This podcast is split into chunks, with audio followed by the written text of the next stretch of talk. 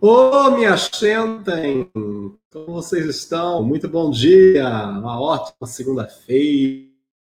Ai, que maravilha! Estou botando aqui no Instagram. Vamos lá. Instagranos. Muito bom dia, minha gente. Muito bom dia, muito boa tarde, muito boa noite. Seja lá o horário que você estiver vendo. Você já sabe, meu nome é Juliano Posati. E eu estou aqui para colaborar, para que você realize o seu potencial de boi no fluxo. E isso envolve ser uma pessoa muito bem sucedida e realizada no mercado de trabalho. Olha que coisa maravilhosa, hein? Parece tua avó falando para você. Tem que arrumar emprego, minha filha, fazer uma coisa para pagar as contas. Na verdade, na verdade, toda segunda-feira o nosso hashtag é realizar. Realizar. E aí nós estamos numa série falando sobre soft skills e exoconsciência. Então, só para ancorar os conceitos, que hoje nós vamos falar sobre pensamento crítico. E para falar de pensamento crítico, vocês vão ver que uma das coisas fundamentais é a gente ter um certo apreço, uma certa, uma certa admiração por conceito conceito. Conceito é como se fosse uma pedra fundamental no nosso plano mental. Então vamos lembrar duas coisas. Soft skills são habilidades mais subjetivas, ok? Que dizem não. A soft skills não vem para dizer se a pessoa é um bom profissional, vem para dizer se o profissional é uma boa pessoa, tá? Esse é o slogan aí que a gente criou aqui sobre soft skills. Soft skills não tem a ver se se a pessoa é um bom profissional, ou seja, se ela sabe tecnicamente o que ela faz, mas tem a ver se o profissional é uma boa pessoa, ou seja, como é que ela, que tipo de habilidades ela aporta para o ambiente de trabalho a partir da sua subjetividade, né? Aí, por exemplo, a gente vai falando toda terça-feira um pouquinho dessas habilidades subjetivas.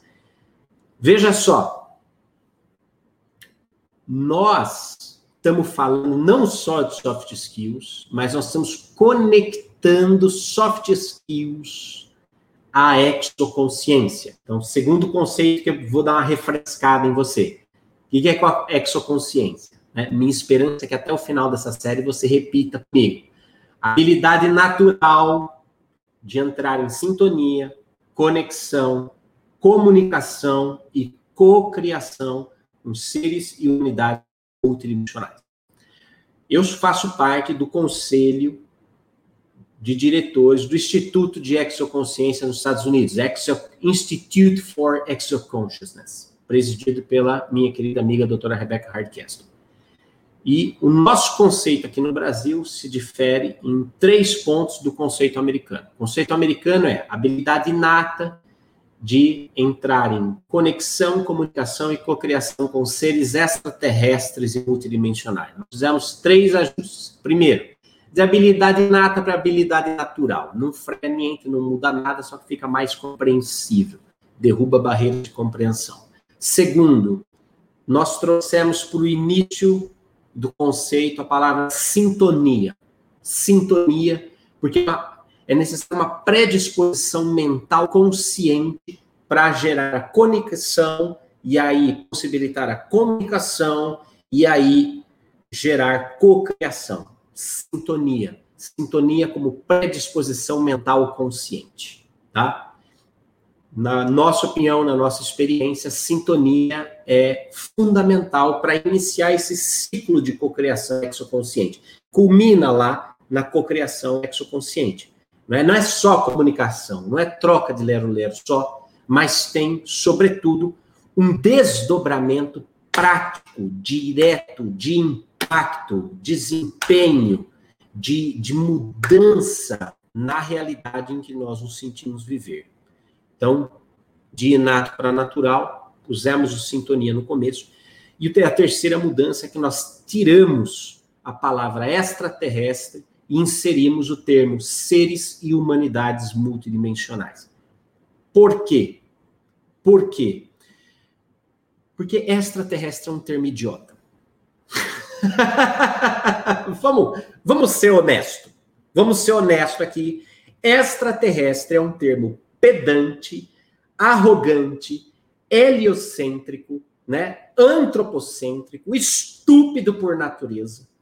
Por quê? Porque pressupõe que a Terra é o centro de tudo que há e todo o resto é extra. Desculpa, mas o termo extraterrestre é, no mínimo, uma falta de educação. É falta de polidez. Se você desenvolve no seu interior uma experiência de intercâmbio lúcido com seres de humanidades multidimensionais que podem estar aqui ou em qualquer outro ponto desse universo, você chamar esses seres de extraterrestres. Tudo bem, no popular, beleza, ah, Posati, facilita, não seja tão chato, claro. O popular a gente chama, Sheliana de ETzinha, de extraterrestre, não sei mais o que, carinhoso, coraçãozinho que bate. Mas na hora de você colocar uma definição, no sentido de propagação, não dá para usar o termo extraterrestre. Ele é popular, só que ele não é popular querendo trocar inato por natural. Você troca inato por natural, beleza, fica mais compreensível, fica mais direto, maravilha, tranquilo. Você trocar seres extraterrestres por seres de humanidades multidimensionais, pressupondo a variedade da riqueza do cosmos, etc e tal, no mínimo é mais polido, no mínimo é mais educado, no mínimo é mais é mais assim consciente de si e do outro, percebe? Consciente. Se chamar outro de extra é é duro, é duro, né? é duro. É, é, você imagina se todo mundo que não fosse norte-americano fossem os extra-norte-americanos. Qual seria a sensação que todos nós, povos da Terra, teríamos ao sermos referidos pelos norte-americanos como os extra-norte-americanos? A impressão que dá é o resto, o que sobra, o que não é o principal, o que é periférico, né? dá essa noção. Então, você, você falar extraterrestre é um termo que, desculpa, já declara a obsolescência, a imaturidade, a falta de consciência da nossa, da nossa Enfim, fecho parêntese. Exoconsciência e soft skills. Nós estamos relacionando, porque nós entendemos que exoconsciência é uma habilidade natural. Como habilidade natural, ela interfere todos os dias na nossa vida ela todos os dias nos abre a porta, as portas para uma série de possibilidades maravilhosas que não se limitam à estreiteza da nossa visão, mas se ampliam ao horizonte do universo, do cosmos, em todas as suas dimensões. Ou seja, somos seres absurdamente repletos de potenciais e de talentos únicos. Agora, veja que coisa maravilhosa. Estamos chegando num ponto do nosso mercado em que as tais soft skills começam a ser valorizadas. Ora, isso é o primeiro passo mercado. Do mesmo jeito que no passado era importante você ter um curso técnico, né? Eu, quando saí do ginásio, minha mãe falava assim: me faz um curso técnico. Pelo menos você já tem a profissão na vida. De fome não morre. Entendeu? Minha mãe não fala desse jeito. Eu tô aqui ironizando meio Jandira, meio velha de paróquia, assim. Mas era isso que se falava nos anos 90, né? Ah, esse que é jovem, aproveita, aprende uma profissão, não vai ser burro que nem aquele seu tio, que nunca fez nada e agora tá aí, tenta um pouco de pintor, de, de servente de pedreiro, segurança de shopping, nunca se resolve na vida. Tá sempre desempregado, lembra? Então aí vinha a mãe, a tia, a avó e falava assim para você: arruma uma profissão, vai fazer um curso de datilografia, Entende? Para pelo menos mandar um currículo datilografado. Não é isso que a gente usava? Né? Vai fazer um curso de informática, curso de inglês. Tudo isso são hard skills, habilidade técnica, direcionada. Eu fiz colégio técnico de publicidade e propaganda. Né? Saí do colégio já estava bom. A minha, oi Henrique, a minha avó também chamava Jandira. é por isso que eu falo Jandira, em homenagem a ela. Minha avó era o máximo. Né? A gente fazia esses cursos para né, sobreviver. Quantos processos seletivos lá na década de 80 olhavam lá assim, nossa, não sabe nem mexer no Windows, né? Não sabe nem mexer no Windows, né? aquelas clássicas né, do, do suporte da Microsoft. Agora a senhora fecha a janela, a pessoa levanta da cadeira, vai, fecha a janela do quarto e volta. Aquelas coisas que nós vivemos como transição, né? Quando eu tinha sete anos, década de 80, seis anos, sete anos, década de 80, computador aparecia no Jaspion. Nossa, uau, mano, quero, né? Computador, aquela coisa do futuro. Final dos anos 90, o computador já estava dentro da nossa casa, não é? Início dos nos anos 2000, o computador veio para o nosso bolso. Ou seja, tudo evoluiu muito rápido. E as demandas, obviamente, do mercado estão mudando também. Agora, o que, que eu estou fazendo com essa série? Qual é a minha proposta com essa série sobre soft skills? É falar do profissional no futuro. E é mostrar para vocês o quanto nós, que somos ou buscamos ser seres exoconscientes, ou seja, que buscamos desenvolver essa habilidade natural de sintonia, conexão, comunicação e cocriação com seres de humanidade multidimensionais, com essas multidimensões, o quanto nós estamos na vanguarda. Porque o mercado está começando a pedir agora soft skills, mas daqui 15 anos, no máximo, no máximo, cada vez mais eles vão pedir profissionais exoconscientes. E mais do que isso, quem se dedica ao desenvolvimento da sua exoconsciência hoje começa a dominar soft skills de cara. De cara. E começa a se tornar mais atrativo. Começa a falar, pô, esse cara esse cara é interessante. Esse cara tem alguma coisa, essa mina tem alguma coisa de diferente, de especial.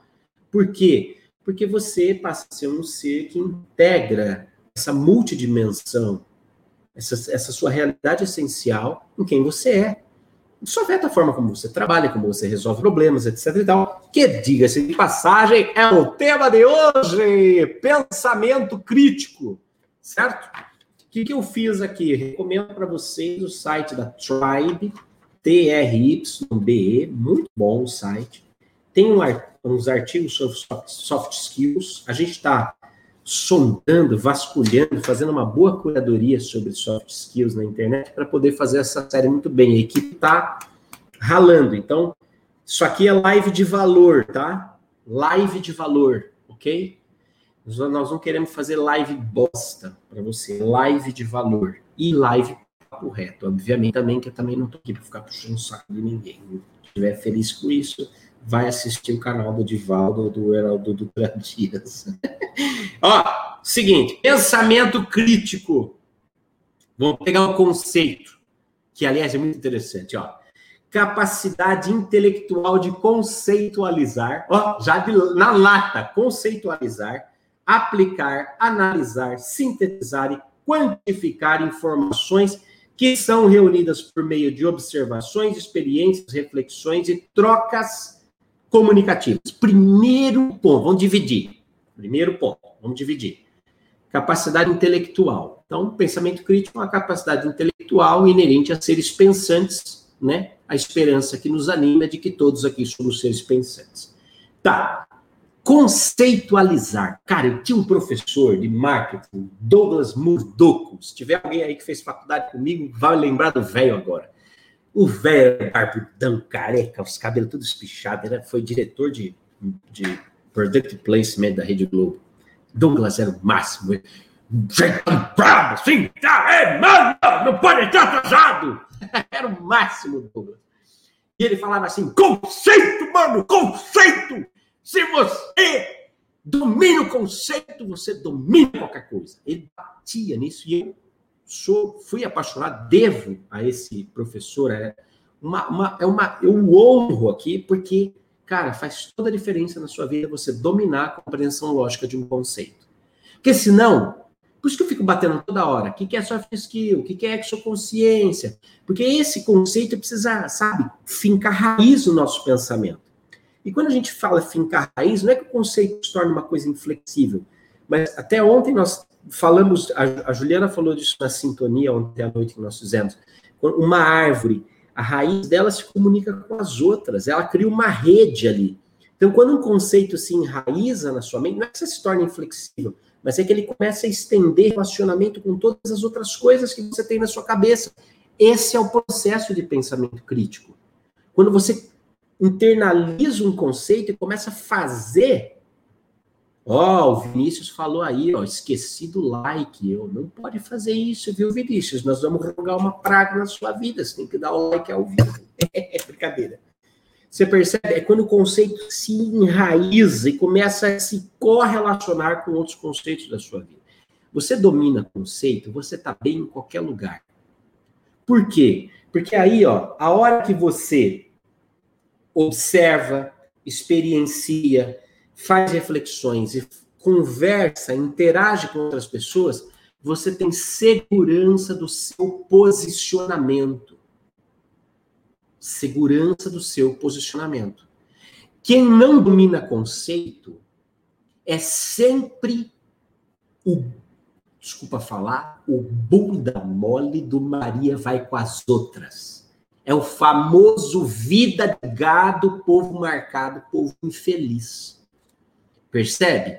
Porque o cara é o verdadeiro Maria vai com as outras, não se posiciona, não sei o que. Esse cara Desculpa, mas não avança na vida. Gente com, gente com essa postura de povo marcado, povo feliz, não avança na vida.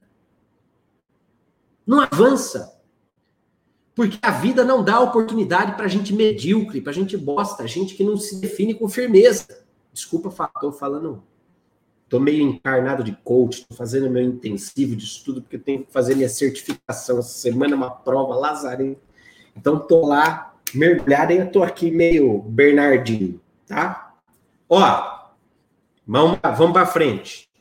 Depois esse artigo da Tribe faz assim, ó.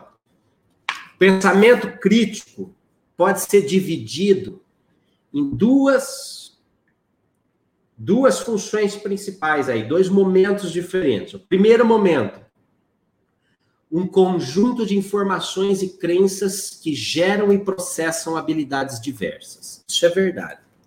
O nosso pensamento, ele quase sempre reflete um filtro de realidade chamado crença.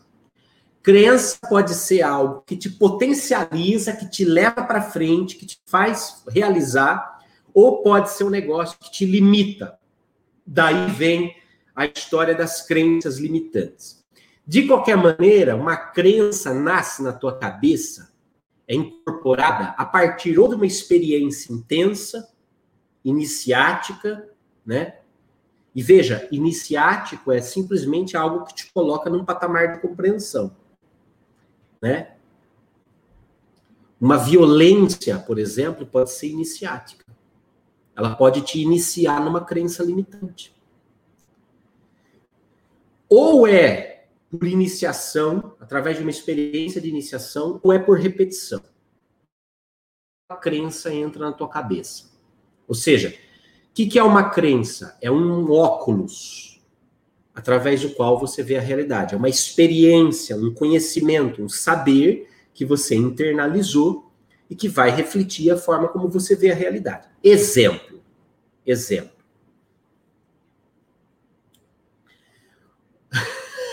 Esse é, esse é um exemplo bom.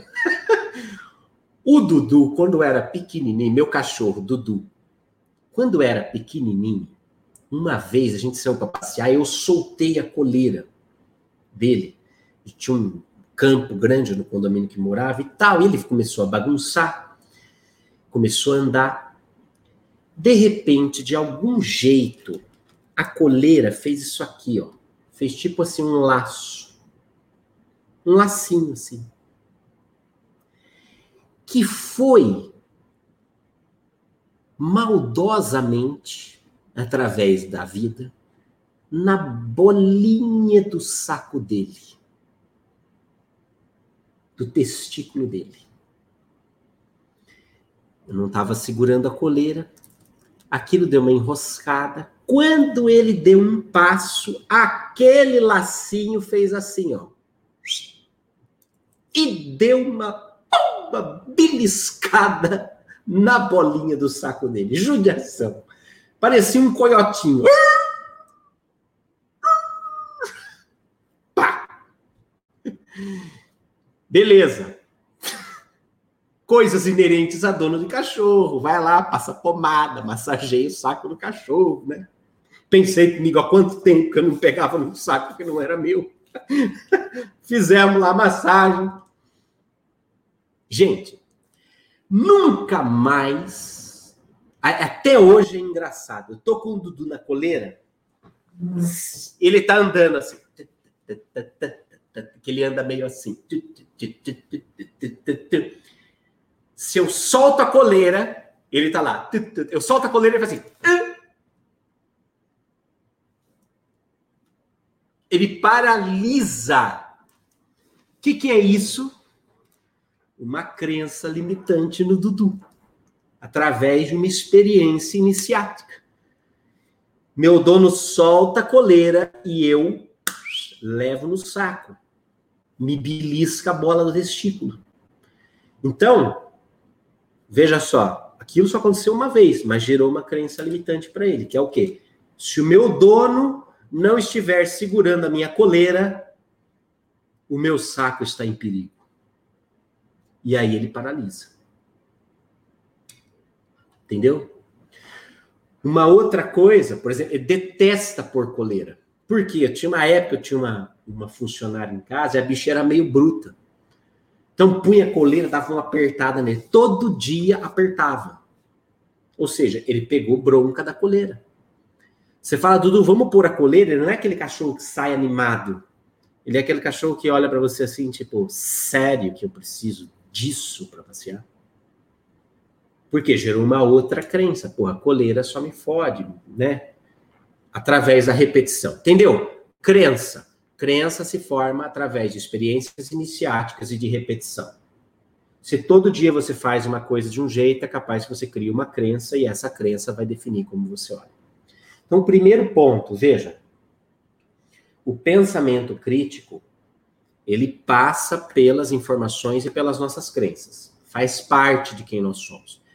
As, as, nós também, nós não temos só crenças limitantes, nós temos crenças que nos potencializam, né? Por exemplo, quando você conhece sobre os seus próprios talentos, sobre as suas próprias habilidades, você começa a desenvolver filtros para a vida que te potencializam. E isso é legal, tá? Isso é legal. Beleza. Só que aí olha só que outra coisa interessante aqui, ó. Segundo aspecto do pensamento crítico, é um hábito de compromisso intelectual que utilizará suas habilidades para guiar o comportamento individual. Eu achei linda essa frase. Hábito, hábito de compromisso intelectual. Ou seja, um compromisso que você faz com você. Entende? Um compromisso que você faz com você. É um hábito de um compromisso intelectual. E esse compromisso intelectual, ele vai fazer com que a gente veja, eu tenho compromisso de buscar novas perspectivas, eu tenho compromisso de compreender conceitos, de internalizar conceitos, de correlacionar com as minhas experiências, mas ao mesmo tempo as minhas experiências não são a única verdade, eu trago experiências de outras pessoas. Eu começo a construir um fluxo de pensamento ativo e não passivo. O que, que a maioria das pessoas faz? O que, que a maioria das pessoas faz? Elas simplesmente arquivam colecionam a opinião dos outros. Mas elas não pensam por si só. É ou não é? Você não tem pensamento crítico. Pensamento crítico é uma coisa que você tem que estimular desde o começo. Desde o começo. Infelizmente, nós nem sempre somos estimulados a desenvolver o nosso pensamento crítico. Em verdade, se você for, não tá aqui, o meu tá lá em casa, mas se você for atrás de um livrinho venenoso chamado O Príncipe de Maquiavel, você vai ver que manter as pessoas estúpidas é o melhor caminho para dominar. Simples assim. Por isso, quem tem o pensamento crítico geralmente é acusado, ridicularizado, condenado, vira piadinha de que é o chato, de que é o cri-cri. Entendeu? Por quê? Porque a pessoa com pensamento crítico, ela rompe esse pacto social oculto de imbecilidade. Existe um pacto oculto de imbecilidade, de entrega ao entretenimento que idiotiza, que torna a gente estúpido. Existe um pacto, né? Então é, é como se é como se nós fôssemos treinados pela publicidade, pelo entretenimento, pela cultura inútil. É como se nós fôssemos treinados para repetir para si mesmo: mantém a cabeça baixa, faz o que os outros estão fazendo, não inventa moda, para de inventar moda, baixa a cabeça, Quem pode manda, quem obedece tem juízo, tem juízo quem obedece, fica quieto, não chama atenção, para de querer ser o diferente. Porque vamos manter todo mundo a mesmo. Gente, estava discutindo isso com um amigo meu do SBT. Ai, que chique que eu tô agora. Tô um amigo no SBT, James de Paula. Se ele estiver vendo essa live, um beijo. a gente estava falando sobre a série Walking Dead. E do quanto o autor que escreveu os contos, as, as histórias lá, o roteirista lá atrás, o que ele estava fazendo na série Walking Dead era o quê? uma crítica à sociedade. Engraçado que antes de conversar com o James, que o James me contou isso, que ele, James tem lá uns mentores gregos, sei lá o que, multidimensionais dele. E eu, né, antes de conversar, o James me falou, ipsiliters, ó, a intenção do cara do Walking Dead era criticar a sociedade. Ou seja, os zumbis que ficam lá no shopping se arrastando, são as pessoas da nossa sociedade que não têm pensamento crítico, que não pensam por si só. Então, o que, que eles querem? Cérebro. Ah, eles se arrastam em torno de um objetivo que não é o deles originalmente, né? Agora, muito louco, porque eu, antes do James me contar essa, eu já tinha pensado nessa. Eu falei assim, cara, só tem uma razão, na minha opinião, e essa foi uma ideia que eu elaborei, só tem uma razão para os filmes de zumbi fazerem tanto sucesso nos dias de hoje. Eles são uma comunicação arquetípica da agonia existencial de seres que foram idiotizados. Ele é, uma, ele é um modelo, ele é uma comunicação arquetípica, ele fala com a gente sem bater de frente. Ele mostra para você a agonia que é você ter pensamento crítico, e estar no mundo de zumbis intelectuais, que só repetem, que só. Mano do céu, isso é um puta do insight. Né? Por isso que faz sucesso, porque está falando com agonias existenciais que estão dentro de nós. Dentro de nós. Né? É muito foda isso aqui. Agora, ah, bati no microfone, desculpa. Se eu bato no microfone, dá um estouro no ouvido de vocês. Seguindo aqui o artigo, depois a gente. É só vocês entrarem no site da Tribe. Eu super recomendo, achei super bem estruturado o, como curadoria de conteúdo aí. Vocês podem ir atrás. Veja, principal diferencial do cara que tem pensamento crítico. Ele resolve problemas de forma sistêmica. Sistêmica. Aliás, existem Deixa eu fazer meus desenhos que eu sei que vocês gostam. Fazer aqui um desenho para vocês verem. Falando de planejamento estratégico, pegar aqui, baixar um pouquinho aqui. É. falando de planejamento estratégico, você tem um tripé. Né? Isso aqui eu aprendi com meu amigo, professor e mestre general Cardoso. Aprendi com ele encarnado em sala de aula, tá? Que é bom né, falar. mentor que é general, aí. Planejamento estratégico numa empresa, numa organização, ele é efetivo quando ele atende esses três pilares, tá? Tem que ter pensamento,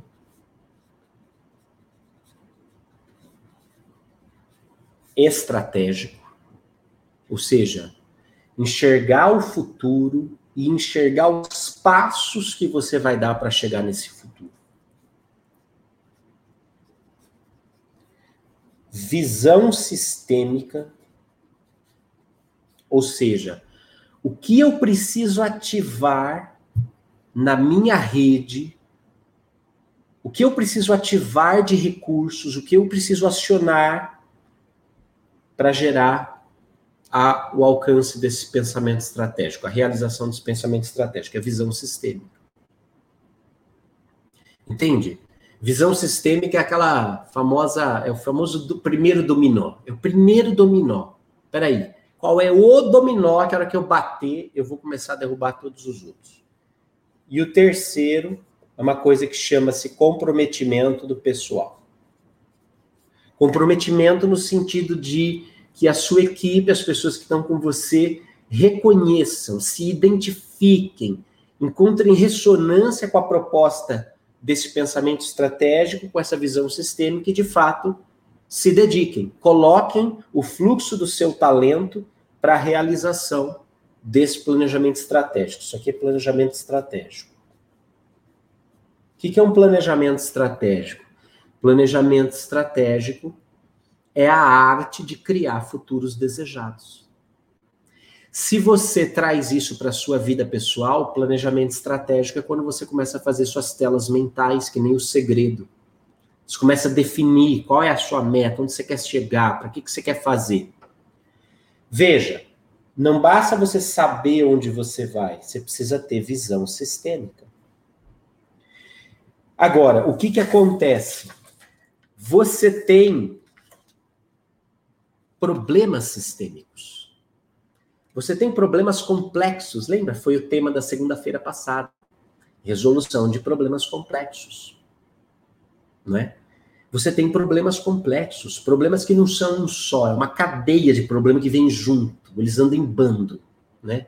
Problema geralmente é uma coisa que não anda sozinha, problema anda em bando. E quando você fala de pensamento crítico, você fala de desenvolver um arsenal mental de perspectivas, de opiniões, de, de, de combinação com as suas crenças, com os seus talentos naturais, com quem você é. Você fala de uma confluência, de uma convergência interior que amplia a sua visão sistêmica, que amplia a sua percepção de funcionamento orgânico da coisa e que te leva de uma maneira assertiva a atuar num determinado ponto disso aí. Percebe? É muito louco isso, né? Veja, todo mundo pensa, entende? Todo mundo pensa. É, eu gostei desse parágrafo aqui, eu quero ler esse parágrafo que eu achei muito interessante. Olha o que, que ele fala. Fala assim, ó. Estamos estudando aqui, se você chegou agora, Jandia, estamos estudando pensamento crítico, tá? E como que a nossa exoconsciência potencializa o nosso pensamento crítico tá? o Alexandre está pedindo a folha. Quer a folha, meu filho? Veja aí, faz a foto.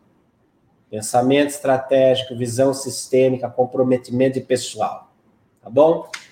Se não pegou, pega depois. Veja esse parágrafo aqui. Quer vocês aqui também, ó. Pronto. Vocês. Pronto. Maravilha. Olha que frase isso aqui, que pensamento bacana. Todo mundo é capaz de pensar por natureza, assim se espera. Entretanto, poucas dessas pessoas utilizam-se do pensamento para que esse seja. É, entretanto, poucas dessas pessoas utilizam-se do pensamento sem que este seja autocentrado, parcial, distorcido, mal informado e repleto de preconceitos. Veja o diagnóstico de uma nação fodida. Pessoas que têm o pensamento autocentrado, ou seja, eu só penso no meu próprio rabo, parcial, ou seja, eu só fico com o pessoal da direita, eu só fico com o pessoal da esquerda, eu só fico com o time A, eu só fico com o time B. Isso é parcialidade. Distorcido, por quê? Porque se ele é autocentrado e é parcial, ele já é distorcido por natureza. Crença limitante, distorce a percepção da realidade, né? Mal informado e repleto de preconceitos. Olha que foda. Diagnóstico de uma nação bosta. Isso porque o nosso pensamento, e aí aqui vem uma questão natural, parte das nossas experiências e dos nossos pontos de vista pessoais. Ou seja, nossa história. Nossa história influencia a forma como nós pensamos. A nossa, as nossas crenças, formadas lá por iniciação ou por repetição, influenciam a forma como nós pensamos geram os nossos pontos de vista, ou seja, dizem de que patamar de consciência nós observamos. Né? E não representam, veja, nossas experiências e nossos pontos de vista não representam com totalidade a verdade de todas as pessoas. E aí, sempre maravilhoso voltar a Ana Reis pedindo: um curso sobre como criar um planejamento estratégico exoconsciente. Muito bem, Ana. Estamos aqui colocando Fernanda, que nossa gerente de projetos pedagógicos, acaba de tomar notas. Muito obrigado, Fernanda. Está aqui a dica. Vamos colocar aqui que às 11h48, né, Fernanda dá essa dica. Ador, adoramos quando o mercado consumidor nos dá a dica. Veja só que coisa muito louca. Lembro sempre do lembro sempre do do Leonardo Boff, né? Cada ponto de vista é a vista de um ponto. Todo leitor é coautor, porque ele lê e interpreta as páginas do livro a partir de onde os seus pés pisam. Veja que coisa linda, né? Que coisa linda. Isso tem que trazer para nós, gente, uma, uma consciência, uma certa humildade diante da realidade, de nós entendermos que o nosso ponto de vista não é o único. O nosso ponto de vista não é o ponto de vista final. Não é o ponto de vista final. Não representa a totalidade da verdade sobre todas as pessoas. Não representa e nunca vai se representar. Percebe? Então, o pensamento crítico, ele passa. Veja, aí, olha só.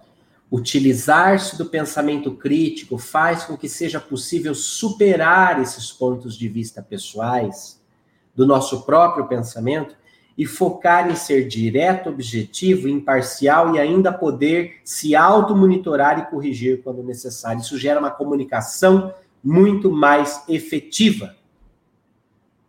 Por quê? Porque eu não estou preso a mim mesmo. Eu não estou preso às minhas crenças limitantes. Eu não estou preso. Menino, Thiago, olha só, você é um cara de bilocação. Você comentou no YouTube e no Instagram ao mesmo tempo. Menino do céu. Religiões, é até bonito que você colocou, viu, Thiago? Vou usar aqui, ó. Religiões conservadoras nos proíbem de ter pensamento crítico. Ou aceitamos o que provavelmente está escrito, muitas vezes textos interpretados erroneamente, ou estamos pecando, não pensamos por medo.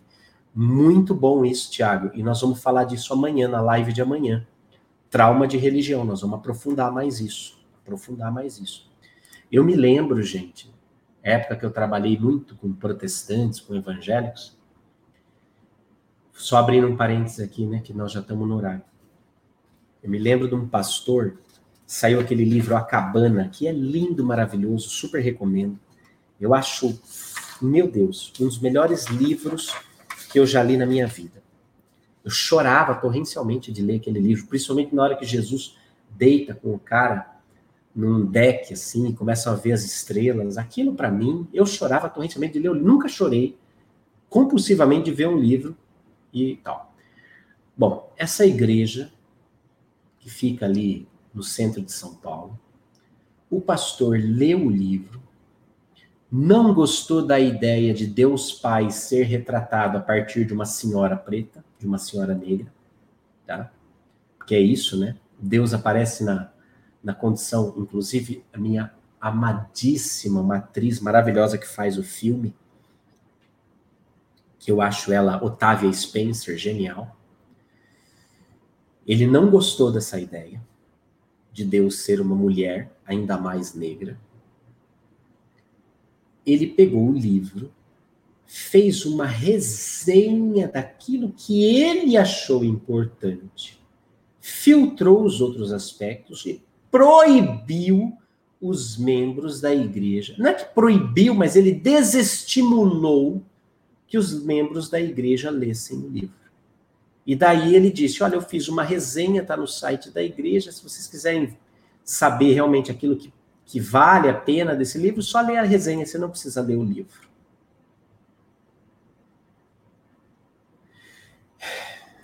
Lembrei da minha professora de sociologia da faculdade que bradava com as suas pulseiras de plástico. Ela dizia: Eu, vida de gado, povo marcado, povo feliz. Bom, Quatro dicas para desenvolver o pensamento crítico. E aí eu vou dar uma exoconscientizada nessas dicas, tá? Porque aí eu vejo a interação exoconsciente nessas dicas aqui, achei o máximo. Vamos lá. Trazer vocês mais para perto para ver se a minha, para variar, minha cara tá branca. eu e essa porra dessa câmera aqui que não, não fazemos amizade de jeito nenhum. Deixa eu ver. Oi, fofinho aqui, ó. Ui, ui. Aí, bom, beleza. Piorou. Enfim, ó. Quatro dicas. Primeiro, questione-se. Seja uma pessoa curiosa, pergunte, vai atrás daquilo que te interessa. Quatro dicas para formar o pensamento crítico. Questione-se. Eu diria mais, tenha a coragem de fazer as perguntas certas as perguntas que ninguém tem coragem de fazer para si, faça você mesmo. Questione-se. Sabe, a, o processo de construção do conhecimento, ele, ele está muito mais no processo de encontrar respostas ou de definir respostas. Ele está muito mais no processo de saber formular as perguntas certas. Quando a gente chega numa resposta que a gente considera definitiva, essa resposta encerra a construção do conhecimento com um ponto final. E muito provavelmente a gente gere uma crença.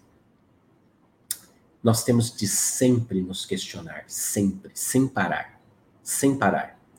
A pergunta, o processo de perguntar-se a si sobre cada coisa, ele precisa ser eterno.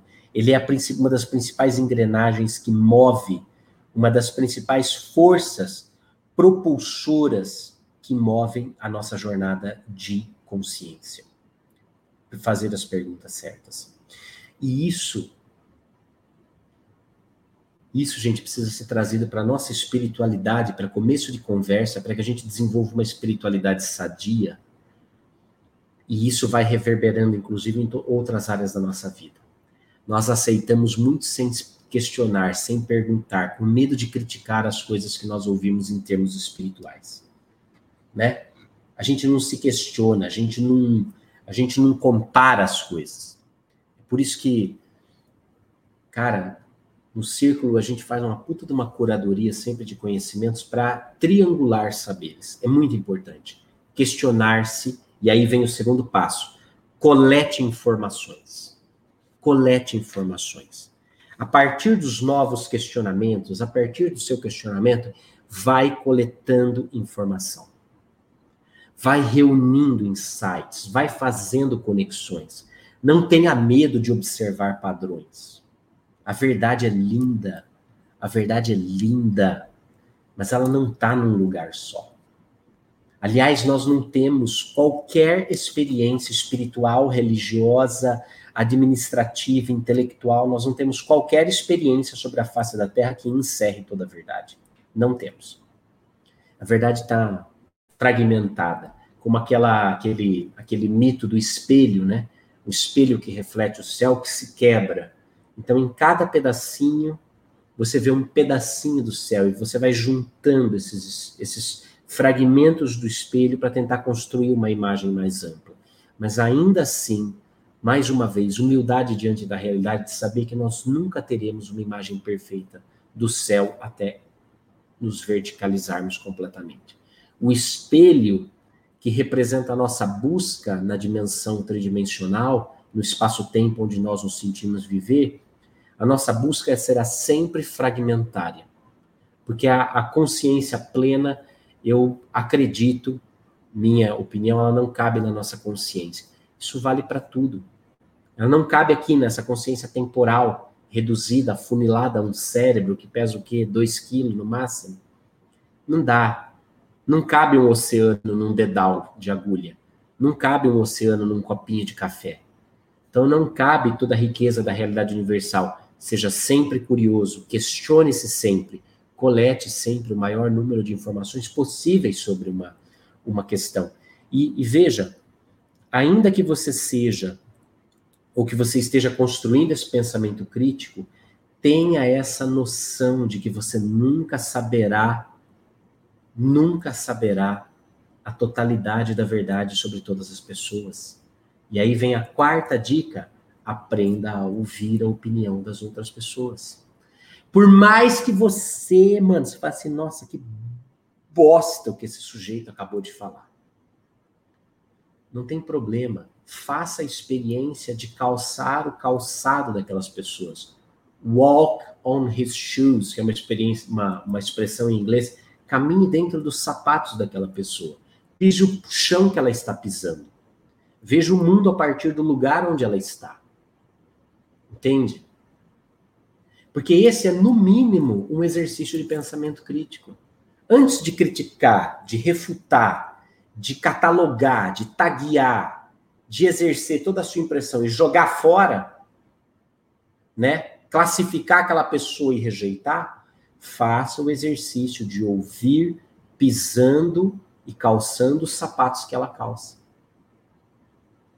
Isso gera em nós, gente, um processo de empatia, que é a raiz, uma primeira raiz, uma primeira raiz, uma primeira semente de fraternidade em nós sem empatia a, a, a sem empatia a fraternidade é inviável. A fraternidade não se sustenta, a fraternidade não floresce onde não há empatia. Percebe? Esse pensamento crítico que vai, vamos dizer, se questionando, sem, sempre se questiona, sempre compara as informações coletadas e sempre está disposto a ouvir a opinião de outras pessoas, é um pensamento crítico que precisa ser desenvolvido a partir da segurança de uma espiritualidade madura, onde você se compreende como um ser único no universo. Quando você se compreende como um ser único no universo, dotado de talentos e habilidades únicas, você percebe o quão é bonito observar também o talento único de cada pessoa, compreender cada ponto de vista, reunir o máximo possível desses saberes dentro de você para então se expressar. Vanessa, o terceiro é ouça a opinião das pessoas. O primeiro é questione-se sempre. O segundo é compare as informações coletadas. E o terceiro é ouça a opinião de outras pessoas. Procurar saber mais quais são as suas opiniões e em que pontos elas convergem e divergem das suas. É analisar sem preconceito e sem rivalidade. Ninguém vai pensar igual. E você não precisa concordar em tudo comigo para a gente ser amigo. Eu também não preciso concordar em tudo com você para a gente ser amigo. Não precisamos. E tá tudo bem. Tá tudo bem. Entende? A gente precisa aprender a não só respeitar as diferenças, como valorizar e amar as diferenças porque as diferenças nos fortalecem enquanto grupo, enquanto comunidade, enquanto força, fazem a nossa força. Certo? É isso aí. Hoje foi soft skills, pensamento crítico. Semana que vem vai ter mais soft skills na segunda-feira, que é dia de realizar. Integra esses conhecimentos dentro de você, deixa isso decantar, amplia depois os seus saberes. Você vai ver que isso daqui é muito interessante. E exercite ainda mais o seu poder de sintonia, conexão, comunicação e cocriação com seres de humanidades multidimensionais. Traga a opinião desses seres para conversar também. Mas veja, quando a gente fala de exoconsciência, a gente fala de cocriação. E é muito curioso, você vai perceber, ninguém, nenhum ser, nunca, de elevada estatura, vai te dar uma ordem, vai te impor um pensamento, vai te exigir obediência. Cocriação multidimensional com seres de humanidades multidimensionais pressupõe respeito, pressupõe incentivo ao desenvolvimento do pensamento crítico. Quem sabe mais, cuide e incentiva quem sabe menos. Porque quem sabe mais já entendeu que o conhecimento não é algo que se impõe, mas é algo que acontece dentro de nós. Portanto, toda interação multidimensional, fica aqui a dica, produtiva ela vai incentivar o conhecimento a acontecer dentro de você. Desconfie se a sua interação multidimensional exoconsciente só traz ordens, comandos que limitam e que exigem a sua obediência. Desconfie, porque pode ser que seja a voz de uma crença limitante dentro de você e não uma interação genuína com os seres de humanidades multidimensionais. Quem é que vai dizer isso? É você, desenvolvendo o seu pensamento crítico. É você sendo capaz de observar-se a si e de perceber a força dos seus pensamentos, a força dessa sua capacidade intelectiva e de mostrar isso também para a realidade, para a sociedade onde você se contém. Tá bem? Um beijo para você. Amanhã a gente se vê de novo aqui, sempre avante. Um beijo para você, sempre avante, que com essa coisa bem importante.